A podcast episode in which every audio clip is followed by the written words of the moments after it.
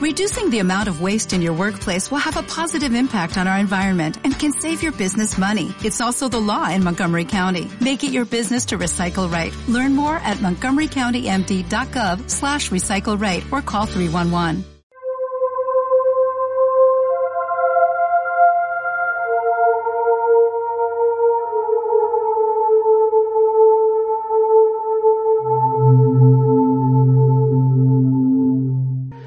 Las historias de ovnis siempre nos relatan algo como luminarias e incluso naves, esferas que vuelan a través del cielo y generalmente los encontramos en los relatos como pequeñas eh, toques con el con los planetas exteriores, con el, lo que está en nuestro universo, pero nunca se habla de la violencia con esas luces. Siempre se muestra como una forma pacífica, pero en este caso vamos a hablar de lo que no es tan pacífico, lo que solemos ver en las películas de Hollywood, ¿verdad, Toño? Pues sí, nos encontramos con un caso que, que como, como verán todos nuestros oyentes, es un caso muy llamativo. Y para, para empezar tenemos que trasladarnos a, a marzo de 1956 al campo de pruebas a la base de White Sands en Nuevo México, en Estados Unidos, el campo de pruebas de Sands es un campo para experimentar, en aquella época, para experimentar sobre todo con misiles, con aviones de todo tipo. Bien, nos encontramos, como digo, en esta base y se ha realizado una serie de pruebas con misiles y dos, eh, dos militares, eh, el sargento Lobet y el mayor Cunningham, eh, se desplazan, eso de las 3 de la mañana, más allá de los campos de pruebas, cerca de los campos de pruebas, para intentar recuperar restos de los misiles que se han lanzado y, examinar esos restos y comprobar pues las, consecuencias eh, de este lanzamiento. Eh, eh, se desplazan allí con un jeep equipado con una radio y una vez allí cada uno de ellos se dedica, se desplaza por el, por el lugar y el sargento Lover se dirige hacia la cresta de una pequeña duna de arena y se pierde de vista durante un instante. Eh, pasado unos momentos, el mayor Cunningham oye como el sargento Lovett empieza a gritar en lo que él describió como un grito de terror o de agonía. Eh, claro, el mayor, eh, pensando que, que Lobet había sido eh, quizás mordido por una serpiente o por algún tipo de otro animal comunes, que son muy comunes en, el, en los desiertos, pues rápidamente se dirige a aquella duna, trepa por encima de ella y pasa al otro lado y se encuentra con una visión realmente sorprendente. describe lo siguiente, describe la presencia de un disco plateado que flotaba en el aire unos 5 o 7 metros de altura eh, y de unos 7 metros de diámetro.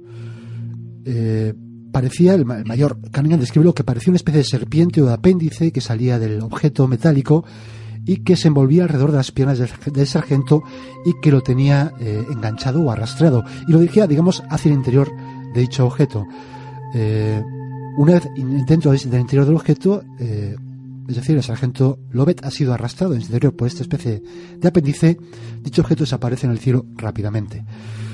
Eh, lógicamente, después de este momento de, estupor, de terror quizás del, mayor eh, Cunningham, que ha sido testigo de esta especie de secuestro eh, de su compañero, de su compañero, el sargento Lobet, se dirige rápidamente al jeep y de camino hacia la base va informando con la radio de, lo, de todo lo que ha pasado se encuentra una llegada a la base, informa a sus superiores de los acontecimientos de los que ha sido testigo y es internado, digamos, en el, sanatorio, en el dispensario, presa de un auténtico ataque de nervios. Inmediatamente se, se dispone una serie de partidas de búsqueda del sargento eh, que durante tres días eh, peinan el desierto sin ningún resultado. Al cabo de, de, tres días se encuentra el cuerpo desnudo del sargento Lobet aproximadamente a 10 millas de distancia de donde fue, de donde desapareció. Eh, hay que decir que el cuerpo del sargento Lobet estaba eh, mutilado de una manera espeluznante. Vamos a, eh, a procesar, a, proceder, a, describir lo que, lo que había sufrido este cuerpo. En primer lugar, lugar la lengua había sido retirada, así como la porción inferior de la mandíbula. Se había hecho una incisión justo debajo de la punta de la barbilla que se extendía, hacia el esófago y la laringe. Además había, sido castrado y sus ojos habían sido estirpados.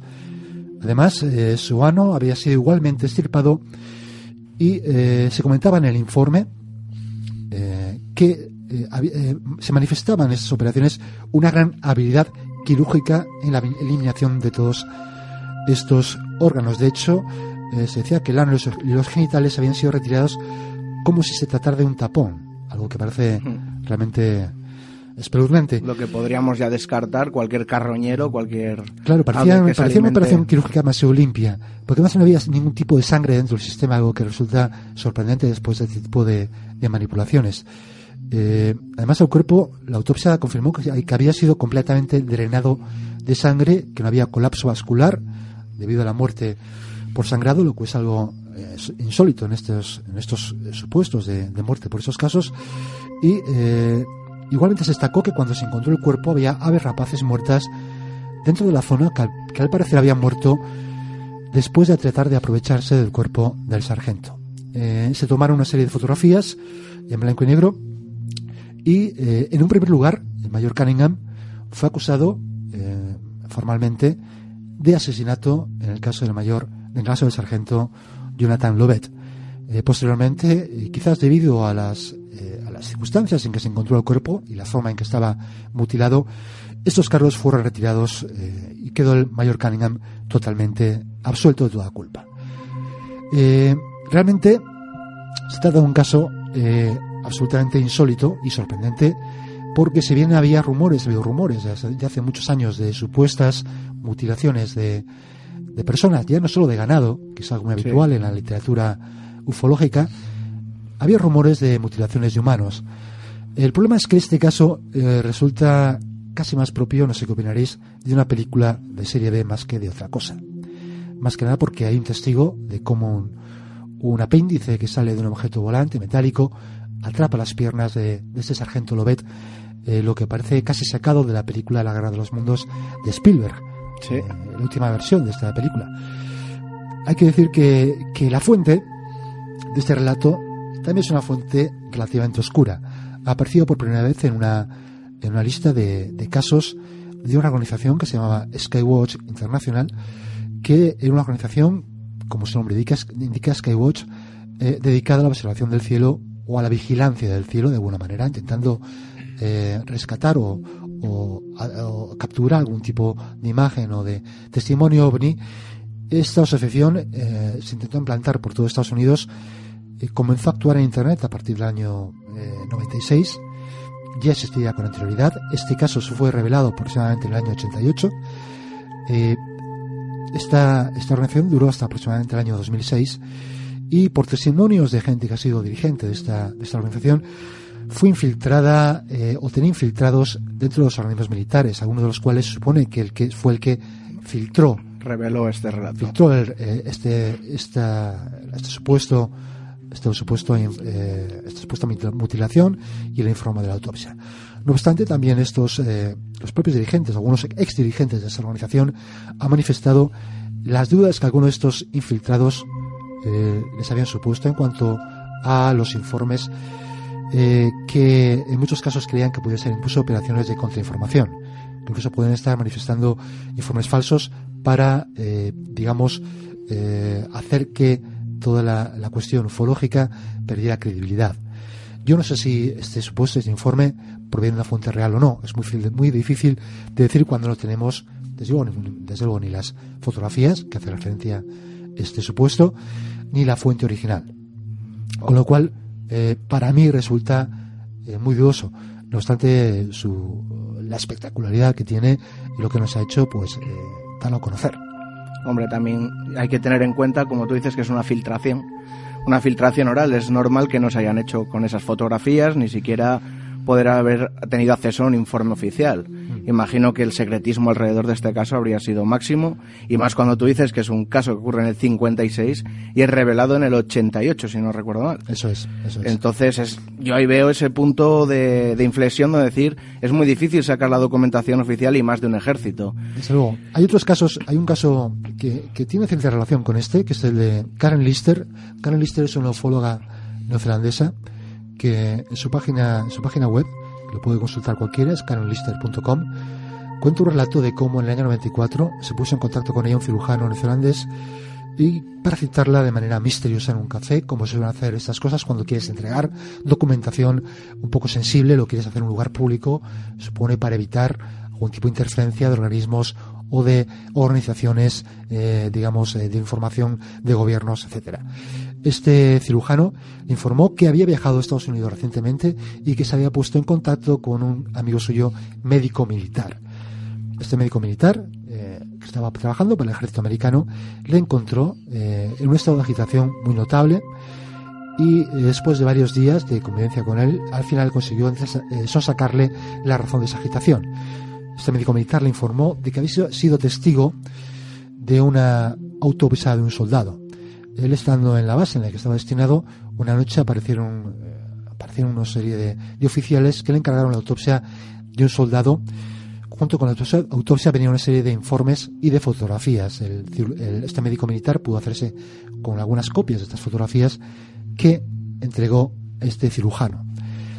Eh, este cirujano, como digo, había contactado con esta eh, ufóloga y en esa cafetería le enseñó las fotos de esta, de este supuesta, de esta supuesta eh, autopsia, de esta mutilación de este soldado, porque efectivamente había sido mutilado. Había, según esta fóloga, dos fotos.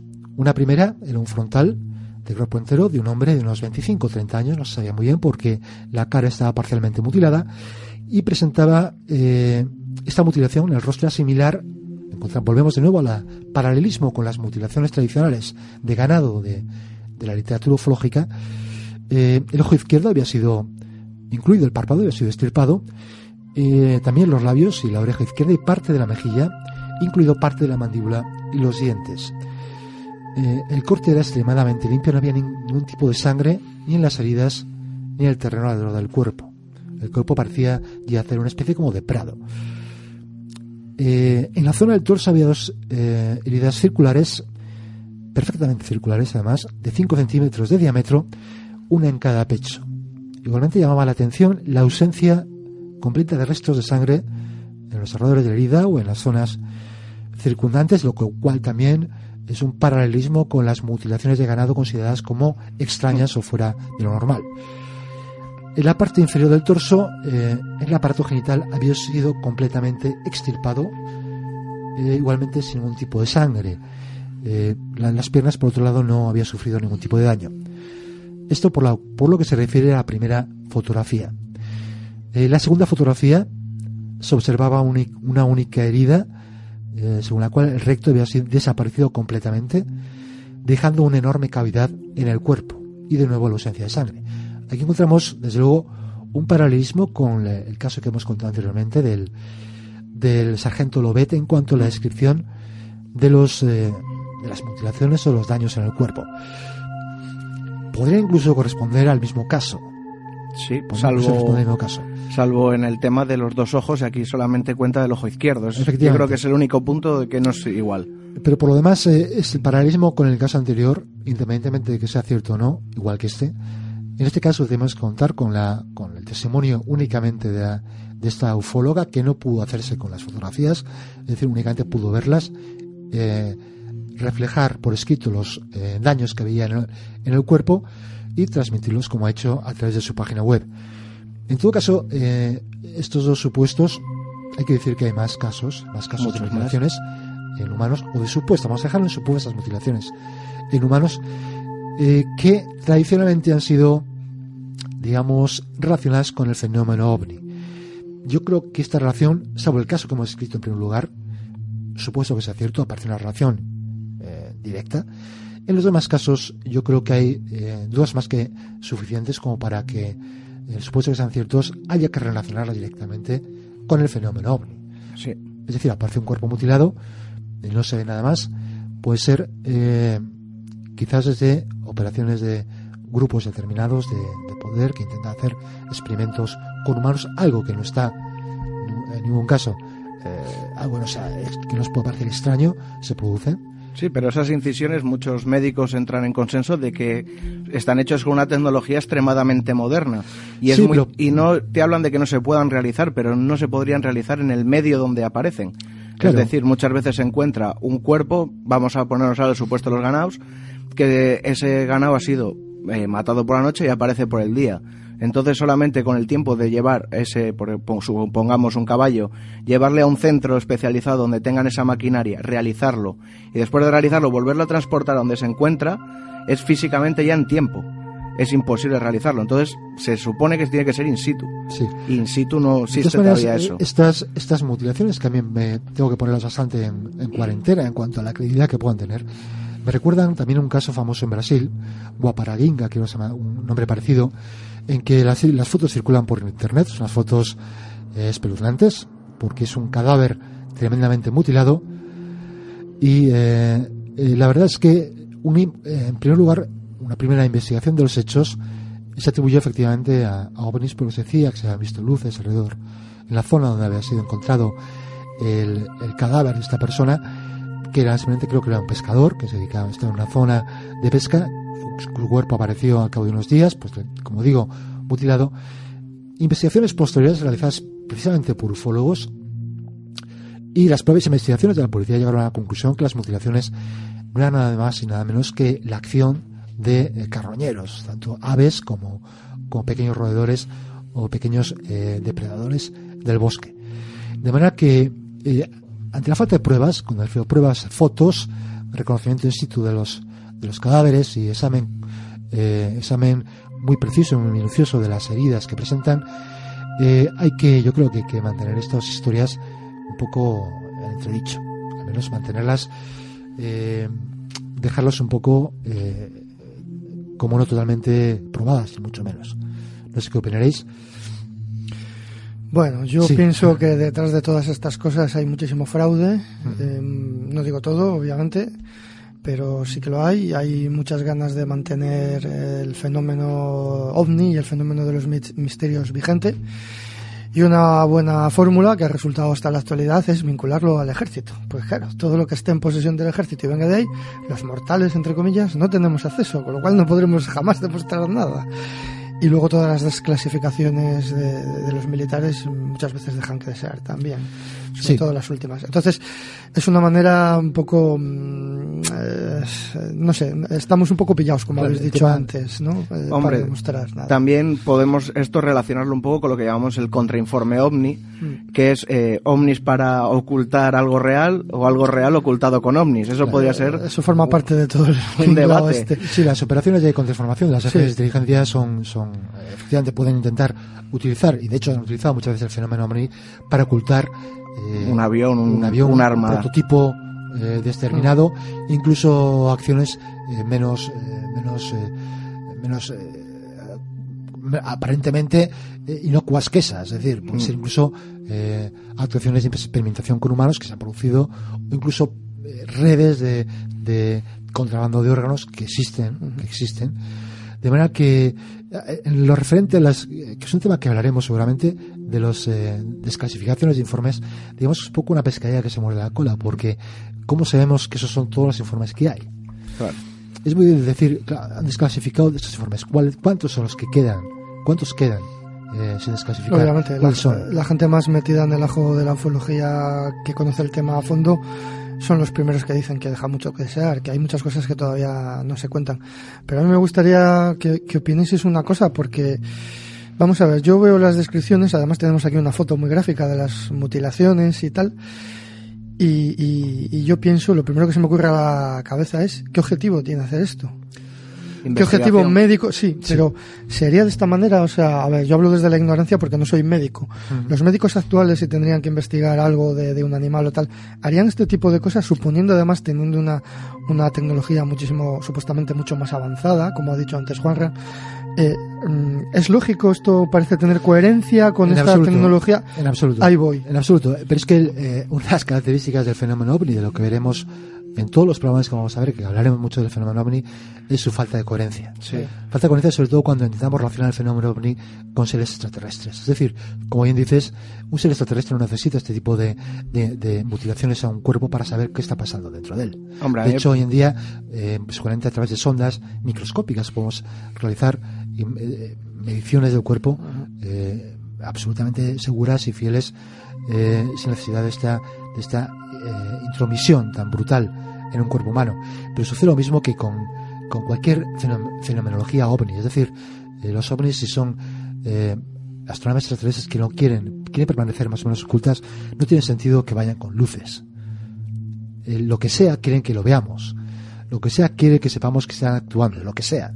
Que no sabemos lo que es. Pues sean extraterrestres, sean otros tipos de inteligencias, sea un fenómeno natural, sea un fenómeno interdimensional, interdimensional, sean simplemente prototipos militares, lo que sea, eh, quiere que, que, el testigo en ese momento sea consciente de lo que está viendo. Pero por ejemplo, consciente de algo Pero por ejemplo, en este caso me parece que hay, baby, un punto de partida que es ya fallido. Estamos tratando este tema con nuestra mente humana estamos pues, poniendo en el supuesto de que esta inteligencia no es de esta Tierra, entonces eh, supuestamente tendrían que pensar de una manera diferente, a pesar de ser inteligentes.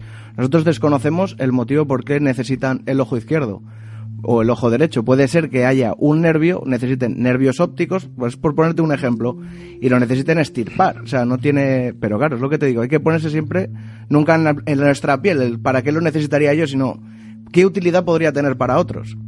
Sí, hombre, lo que planteas tiene lógica, pero es que se nos escapa un poquito, ¿sabes? Tampoco sabemos si esto lo hacen gentes de otro planeta o simplemente son ajustes de cuentas de bandas, yo qué sé. En algunos casos es que es que es un tema es difícil de tratar. O simplemente eso, simplemente carroñeros que aprovechan las zonas blandas del cuerpo, como la lengua, como son los ojos, como son las mejillas, incluso como es en los orificios del cuerpo más accesibles para para cualquier pequeño depredador que, que otras partes más complicadas. Ya, pero ahí faltaría la precisión con la que están hechas las, las incisiones. Eso voy, que es que eh, el problema de estos temas es que nunca tenemos pruebas, digamos, delante de la mesa. En este caso nos gustaría haber tenido las fotografías de estos casos. A pesar de que habrían sido bastante desagradables. A pesar de que habrían sido bastante desagradables. Y la autopsia eh, realizada por, los, eh, por médicos acreditados. Pero en caso de mutilaciones de animales sí que existen muchas fotos. Se podría asemejar a una mutilación animal. Sí. Sí, sí, es que sí. Entonces, sí, es muy similar. Lo, Digamos, las, eh, los órganos que se estirpan en, los casos de mutilaciones animales son también eh, lengua, órganos genitales, ojos, parte de las mejillas. Eh, no se sabe muy bien por qué. Además, en los mayores casos suelen ser los mismos órganos. Sí, sí. Sí, parece ser. A ver, los teóricos, los teóricos de la intervención extraterrestre en estos casos dicen, sobre todo en el caso de los órganos genitales, que es por una cuestión de experimentación genética expresión genética que lleva incluso a, pretender que, están intentando crear una especie de raza híbrida. Eh, yo creo que son, en mi punto, desde mi punto de vista, son incluso fantasías eh, excesivas. Es decir, bueno, las mitologías antiguas eso está Claro, claro. los dioses que vinieron y crearon a los hombres de, de tal y, y, lo que acabas de describir de cosas híbridas, eh, mezcladas, tal, no sé qué. Eso sí, están distintas mitologías desde, la, Biblia, desde la Biblia. Desde la Biblia de los hijos de Dios. más antiguo, y más antiguo. Por eso te quiero decir que, que, bueno, la fantasía, si acaso lo es, es mucho más antigua. Hmm. No, lo que decía que, que partiendo de estas teorías, partiendo de estas teorías, eh, la explicación sería que estos órganos eh, genitales se utilizan pues para experimentar extrayendo ADN, extrayendo, eh, en el caso de los hombres, esperma, en el caso de las mujeres, óvulos para intentar fecundar con otros, con otros supuestos espermatozoides o óvulos eh, extraterrestre, lo cual desde el punto de vista de la ingeniería genética resulta bastante extraño y complicado. Además a mí, mira, me resulta extraño hablando de esto, es que los mismos que apoyan esta teoría, lo del cruce genético, son los mismos que apoyan la, teoría de los alienígenas ancestrales. Y es el mismo punto en dos diferentes, o sea, es la misma teoría en dos puntos diferentes de la historia. Efectivamente, es que la teoría es la misma. La teoría es que los extraterrestres, digamos, crearon al hombre, fueron el eslabón perdido que dio el paso del homínido al hombre y esa, ese supuesto ser extraterrestres han estado vigilándonos hasta este momento en que siguen vigilándonos y controlándonos, digamos, haciendo una especie de seguimiento, igual que hacemos nosotros con, con seres que les implantamos un chip para, para seguirles. Y esto también tiene, digamos, que la explicación para los casos muy dudosos también desde el punto de vista de las abducciones. Las abducciones son algo más, más real que, que algo puramente psíquico. Y además en este primer caso parece que es de la primera vez que nos habla de ese haz de luz, de ese cuerpo en ascensión, si nos está hablando de una especie de cordón que agarra a una persona. Le digo, algo eh, clavadito, clavadito al, a, la guerra de los mundos de Spielberg, ¿no? Y como, como bien decías tú, Baby, eh, esta monitorización o seguimiento o abducción de, también es algo que eh, no es algo nuevo en las culturas de todo el mundo. Sí, sí, desde la más remota antigüedad, en todos los libros sagrados que se han conservado, pues vienen casos similares, ¿no? Y sobre todo, pues bueno, a la hora de referirse a los dioses, lo hacen como seres de otro planeta, no exactamente con estas palabras, en otras ocasiones sí, y, y de lo que hicieron con, con la humanidad, ¿no? La verdad es que es una cosa conocida por los entendidos, pero la gente, entre comillas, normal, Claro. no tiene mucho acceso, ¿no? Porque conocen la Biblia y mal. Sí, Sí, es claro. interesante conocer otros libros sagrados de la humanidad para darse cuenta que estas cosas no vienen de ahora, vamos. Además, eso yo creo que es el- en la religión que más se habla, yo creo que es en la mitología griega y romana, ¿no? Se suele hablar mucho de que Zeus bajaba a la tierra en forma de toro, en forma de lo que sea, y solía... Sí, Bueno, la hindú, el Popol Vuh también de, de- de Centroamérica, hay muchas, muchas, muchas culturas que, que lo tratan, ¿no? Bien, bueno, pues eh, eh, desde luego estos, de esos temas, estas, estas relaciones entre, entre la mitología o las tradiciones antiguas y el fenómeno ovni y otros fenómenos, hablaremos seguramente a lo largo de, muchos más capítulos de este programa. Y yo creo que con esto eh, casi podemos dar por, por finalizado este debate. No obstante, como hemos dicho, hay más casos recogidos de, de este tipo de, mutilaciones humanas. Por tiempo no nos da, no nos da para, para tratar todos, Exacto. pero volveremos sobre, ellos, sobre este tema más adelante.